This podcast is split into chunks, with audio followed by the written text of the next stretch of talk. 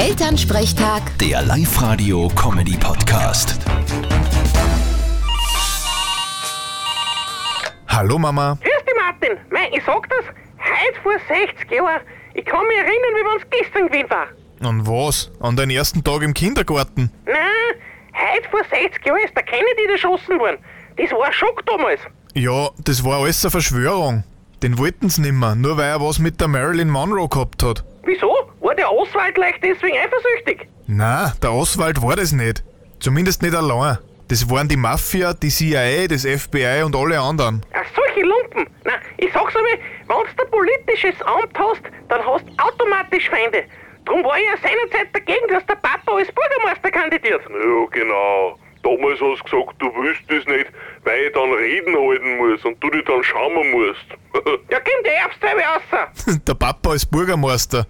Naja, zumindest schmieren hätten nervt müssen. Wieso denn? Na, weil er eh von Haus aus meistens fett ist.